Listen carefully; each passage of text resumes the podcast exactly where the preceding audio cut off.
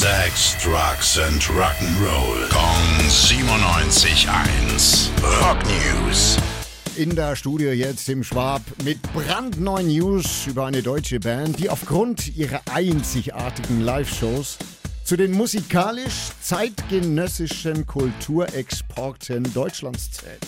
Die Boah. Rede ist von Rammstein selbstverständlich, aber ich bin gerade völlig schockiert. Wo hast du denn die ganzen schlauen Wörter gelernt, Billy? Ich hab geübt. Können wir loslegen? Also, Rammstein hat der Billy ja gerade schon erzählt. äh, Da ist eine richtige Achterbahn der Gefühle aktuell am Laufen. Vor kurzem wurde bekannt, hey, es soll ein Riesenkonzert in München geben. Ja. An Ha- Silvester, ja? Naja, ich war am Wochenende auf dem Grillfest, ja, hat man drüber gesprochen. Also da waren ja fast ausschließlich Rammstein-Fans und äh, die haben sich schon tierisch gefreut. Und jetzt diese Meldung. Ja, jetzt das Ganze wohl doch wieder abgesagt. Also es ging letzte Woche im Stadtrat erst die schöne Nachricht, 145.000 Leute dürfen auf die Theresienwiese, vorbehaltlich Sicherheitskonzept.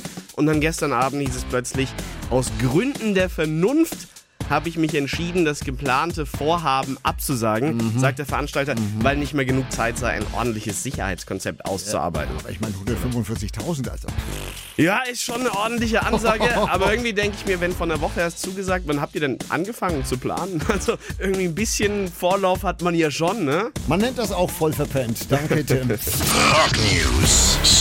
Sex, Drugs and Rock'n'Roll. Kong 97.1. Frankens Classic Rocksender.